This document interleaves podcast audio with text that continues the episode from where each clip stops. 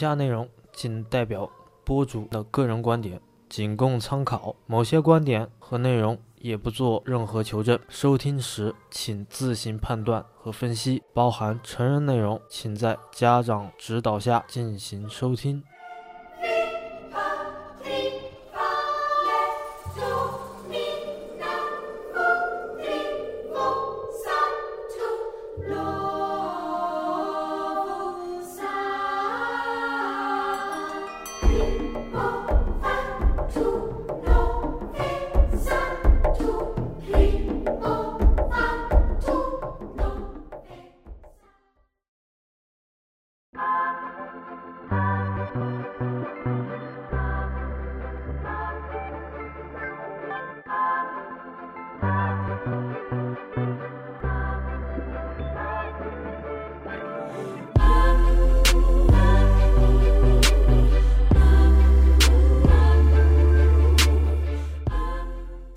欢迎收听本期节目，我是金刚腿。这期节目呢，我将会做成合二为一的恐怖惊悚系列，而这期节目呢的完整版，我们也只会投放在公众号啊，其他的平台呢，我们会分为上下两集来进行投放。说起恐怖电影。今年我的确觉得有两部还算不错的恐怖片，一个呢叫《Us》，我们；另一个呢则是上个月的资源新片《仲夏夜惊魂》啊。所以呢，今天的节目呢，我们会先聊《Us》，后半节呢，我们再聊聊《仲夏夜惊魂》。那好。我们先来说一说《Us》我们的影片信息吧。这部电影由黑人导演 Jordan Peele 执导。这个导演呢非常有意思啊，他是喜剧演员出道，他出演过美国的喜剧小品电视节目叫《爆笑黑人兄弟》啊。有兴趣的听友们呢就可以去看看一看啊，还是一部比较不错的小品节目啊，里面也会有很多影射的一些问题啊。然后我们再来说说这位导演啊，而这位导演呢也是出奇的怪才啊。我为什么要说他是怪才呢？首先呢，我们先来说说今天我们要聊的这部电影《阿四》。这部电影是没有原著的啊，而这部电影的这个编剧呢，也是导演本人，可以说是导演啊自编自导不自演的作品。他之前的作品啊，有一部片子也是惊悚恐怖片啊，叫《逃出绝命镇》，而且呢，在那一年的这个第九十届奥斯卡获得了最佳原创剧本奖。同样啊，这部电影也是由他自编自导的。而今天我们要说的这个《Us》，我们也是他的。第二部长篇电影。那说起《Us》这部电影，我们肯定要先来介绍一下这部电影的演员阵容啊。这部电影的演员阵容非常有意思啊。男女主角呢是启用了这个漫威电影的《黑豹》里面分别扮演这个黑豹女朋友，以及这个黑豹电影开场啊一位要挑战王位的这个部落首领啊。这位女演员的名字叫路皮塔·尼永奥，这个男演员的名字叫温斯顿·杜克啊。顺便呢，我们再提及一位白人女演员啊，叫伊丽莎白·莫斯啊。这位演员呢，也是出演过美剧《使女的故事》和《广告狂人》的演员啊。啊，喜欢看美剧的这些听友们就可以稍微关注一下啊，关注一下这个白人女演员啊。好，介绍完演员之后呢，我们就来简单介绍一下电影的剧情啊。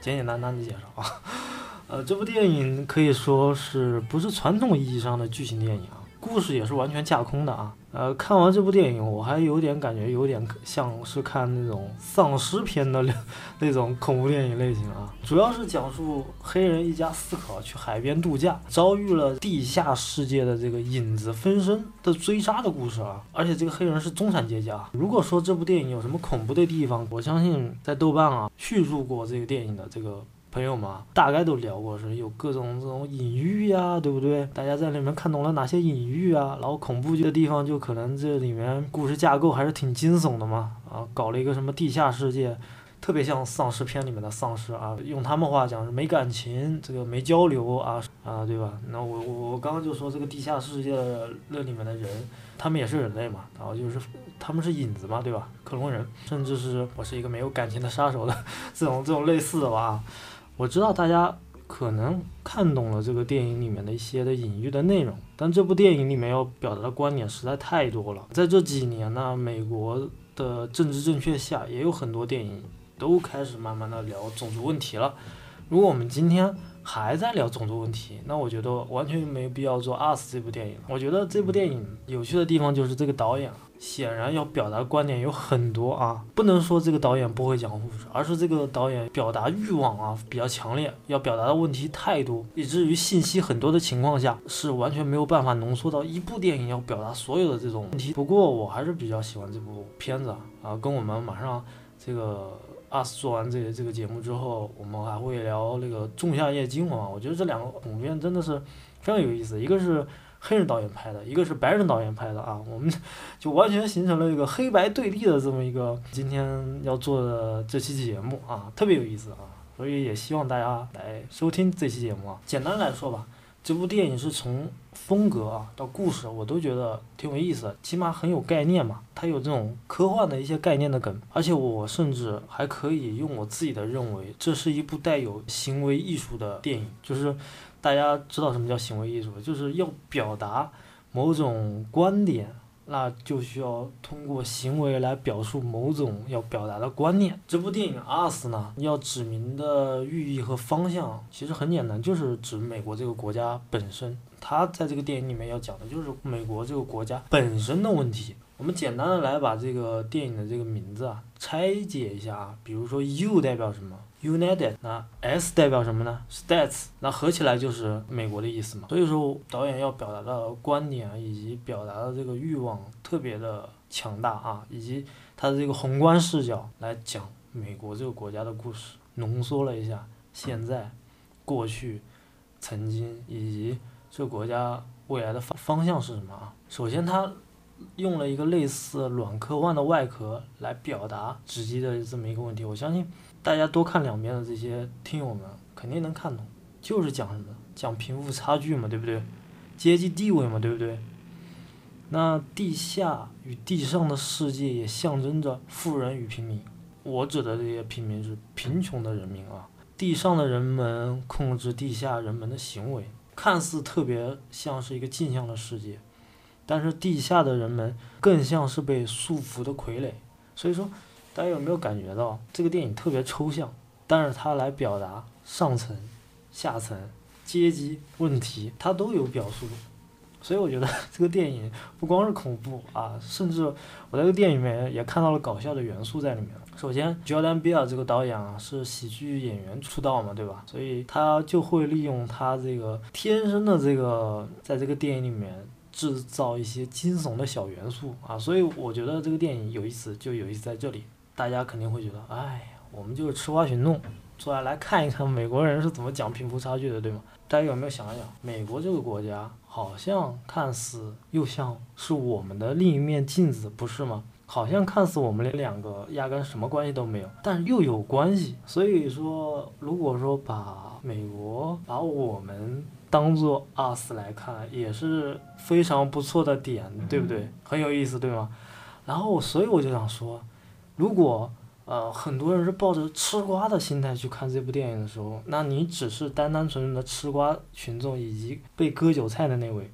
但是如果说我们把这部电影当成 us 我们自己去看待我们生活当中的问题的时候，我们却能感同身受，这就是我接下来要说的一些问题。所以我们想想，在我们生活的这个社会环境当中。我们难道没有对自己的身份进行认知吗？我们有没有怀疑过我们自己的自我价值呢？难道我们就没有所谓的像美国人讲的贫富差距吗？应该也有吧。所以我是更希望就是通过我的节目去表达，我觉得算是我带一点点小小的主观，再带一点点客观的意见，去推荐给能听到我节目的这些朋友们。你们也来看一看《us》这部电影，也来感同身受我们同样面对的问题。我们也与地上地下的那些人一样呢，我们可以对标一下嘛，对不对？现在我们把这个刚刚我讲的这个事情，就暂时先卡一下啊。我们拉回到电影当中来啊，我们开始看电影的时候，因为我看过恐怖片也不少。我其实刚开始看那个小姑娘进那个恐怖乐园的时候，她在那个地下世界发现她另外一个分身影子的时候，我就知道他们的身份肯定互换了。到后面看，我其实早就知道后面的结尾是什么。但是我觉得呢，这个电影里面讲的调包的意思，不单单是这种调包的，更是偷换概念的调包。怎么讲？就是这个电影里面，我觉得导演在表达另一种层面，是我上层阶级给你灌输的这些思想，你是下层人民，你是必须要认同的，你由不得你选择，你就应该照着这样做。而身份互换对标着上流他们自己本身，他们可能曾经也是在下层阶级，也是被。上上一波人给捆绑住的这些傀儡，然后他们进行过这种叫什么呢？用他们来说，现在比较流行的话是努力、加油、成功学之类的啊。靠着一步一个台阶，终于了跨上了人生的巅峰的时候，他却发觉他自己同样也是个傀儡，不是一样的吗？这只是在这个社会机器当中，大家都在这个机器里面运作，所以我觉得大家其实都是在这种国家这种机器下产出的产品。甚至可能就是一颗小小的螺丝钉，可能连螺丝钉都算不上，可能就是在运行齿轮当中的那个火花。我们来讲讲这个电影里面到底有哪些矛盾。这个电影里面为什么影子要反抗地上的人们？他们同样也是人类，对吧？他们也是被政府制造出来，啊，被生活在这个地下里面的啊。他们被长期这种叫什么呢？束缚啊。用他们话讲，他们是被这个。他们曾经也也也试图想改变啊，因为电影里面也讲到了嘛，这个羁绊系统啊，他们是用来这个叫什么呢？解除上面的这些人类啊所给他们捆绑的这些行为啊，通过这个羁绊系统来进行自由的活动。但是最后呢，这个系统失败了，为什么呢？啊，这个里面电影到后半阶段，这个女主也讲过了，说因为没有人来长期维护以及来管理，啊所以这个系统失败了啊。地下的世界的人呢是没有感情、没有生活，用那个女主话来讲，甚至没有灵魂。那我们要说到灵魂这件事情呢上来讲的话，其实这个电影，它挖掘的是更多人的内心，以及人性的内心。我就想再延伸一个小小的问题，就是矛盾是如何激化？打个比方，比如一个新的物种，或者说一个新的事物要开始发展、发芽，甚至开始产出了，但有一个。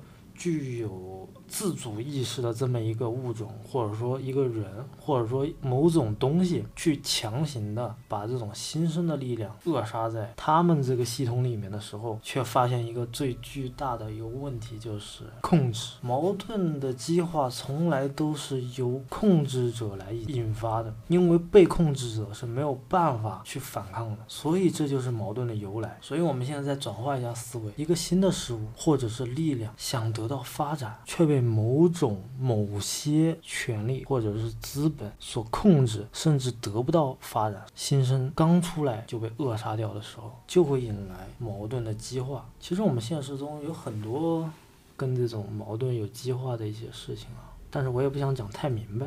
但还是那句话说，醒的人永远是醒的的，睡着的人或者说装睡的人，你是永远叫不醒他的。我们现实中就有很多矛盾激化的问题，大家可以。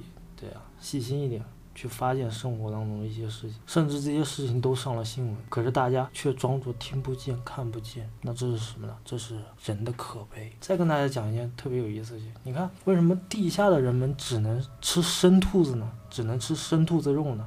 首先，地下的人在没有更多资源的情况下，他只能去选择一个产量最多、效率最快的东西。而在这个电影里面呈现的兔子就是这么一个东西。那简单来说，兔子为什么是为什么是他们首选的这么一个食物或者说能量的补给呢？第一个原因就是繁殖够快。第二个呢，这个兔子又象征着食物链最底端的生物，也同时对应着地下的人们就是食物链最底端的生物，也象征我们现实世界当中我们可以联想到的谁才是最底端的生物呢？所以我就刚刚就提到了嘛，我们生活中有很多现实的例子啊，啊，甚至有些都放到了新闻。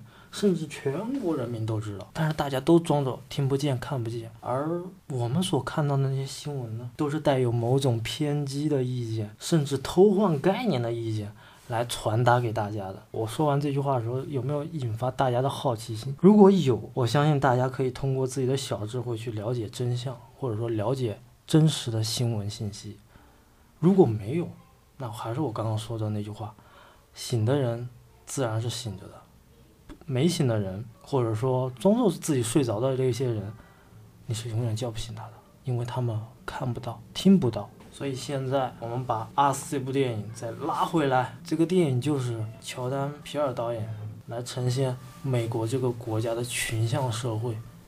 我可能我今天说的话有一点点小小的偏激，带有一点小小的主观意见，但是我又不想把这些主观的意见扩大到每个听友。我只希望大家可以认真的去带着思考，带着某种我们的情怀去看待这部恐怖电影。如果说你在这里面，找到了某些小惊喜、小惊吓，甚至一些思考，那我恭喜你，你懂得了我们 us，你懂得了如何醒着去看世界。其实这个 us 这个电影呢，里面还是蛮有意思的啊。我觉得《银翼杀手》这个系列，其实对应这个 us 这部电影，还是有些地方还挺像的啊。就我跟这个做媒体这个朋友就聊了聊，嗯，他又跟我讲了一些比较有意思的话题啊，我今天也可以分享一下给大家啊。他跟我说啊，《银翼杀手》第一部啊，啊，他说这部电影其实要表达的观念就是仿生人也是有灵魂的啊，呃，请善待每一个有灵性的生物，嗯，就无论是被制造出来的还是被生产出来的，或者就用他的话说，啊，机器也是有灵魂的啊，就善待。然后就是最新的一个那个《银翼杀手》这个二零四九，也就是《银翼杀手二》这个电影。然后他跟我讲的就是，这个一个观念就是人们正在悄无声息地沦为科技和机器的阶下囚。嗯，其实我觉得他在最后这句话里面说到的一些问题，我觉得还是挺有意味的啊。嗯，沦为机器的阶阶下囚，沦为科技的阶下囚，我觉得可能真的就是那样了。就你周围的这些朋友，或者说身边的这些人和事，你没有大家有没有细心观察一下周围的一些事情，是不是逐渐的开始慢慢丧失掉这种生存的能力了？因为我们现在有了外卖系统嘛，所以我们的动手能力可能会慢慢下降。啊，很多人说因为工作忙啊，所以没有办法，只能点外卖，外卖的效率是最快的，对吧？对我们。我们在一个快速消费的一个时代当中，我们必须要以快为先嘛，对吧？所以我们很多东西都开始慢慢丧失了一些最基本的，就是换言之，真的等到地球末日那天，一颗大陨石砰到了地球上面来了，呃，大家完全就是停掉了现在所有这个现有的这个社会科技的这种技术东西，甚至还往后倒退了，大家回归了这种原始的生存本能的时候。啊，我就相信到时候大家都会觉得，嗯，有一门这个生存技能是非常好的了，对吧？所以说，为什么，对吧？大家可以想一想嘛。然后或甚至有人说，金光腿你胡说，呃，世界是不可能末日的，对吧？我也相信世界可能不可能是你眼中所说的那种末日吧。但是，现在人们正在丧失这种生存的能力，跟动手的能力，这你不得不否认。甚至是思考的能力，都都进行了丧失的一部分啊啊，对吧？所以我说丧失掉了啊，慢慢就会逐渐变成了丧尸，就跟地下的人们是一样的，没有思考，没有感情。他讲完这些事情呢，其实我又想到了这个《阿斯》，我们这部电影啊，当中有部这个片段啊，是这个白人夫妇被杀的时候啊。这个白人女主啊，就要求这个语音管家啊，这个拨打这个报警电话啊，结果这个传说中这个像像 Siri 一样的这个这个智能管家特别有意思啊，给我们这个白人女主啊放了一首这个嘻哈团体 N.W.A 一首歌曲啊，名字叫这个 Fuck the Police。现在我们处在这个时代，我们所看到的，或者说没有进行思考过、处理过的这些信息的时候，我们看到只是美好的白天，人人都友善，啊，世界正在前进，每个人都望着自己幸福向往的生活继续努力。但是事实是这样吗？事实可能就是底端的人们正在向上端的人们不断的送出食物。供需品、供给品、物质、财富，甚至更可怕的还有人体器官。如果说《Us》这部电影够恐怖的话，我觉得现实当中恐怖的例子也有很多。所以说，为什么要录这期恐怖系列啊？还要分为上下集？我就觉得我们必须得聊聊有意思的话题，必须得聊聊真实的人性本身以及本质——贪婪的欲望。所以第一个部分 us 我们就聊到这里。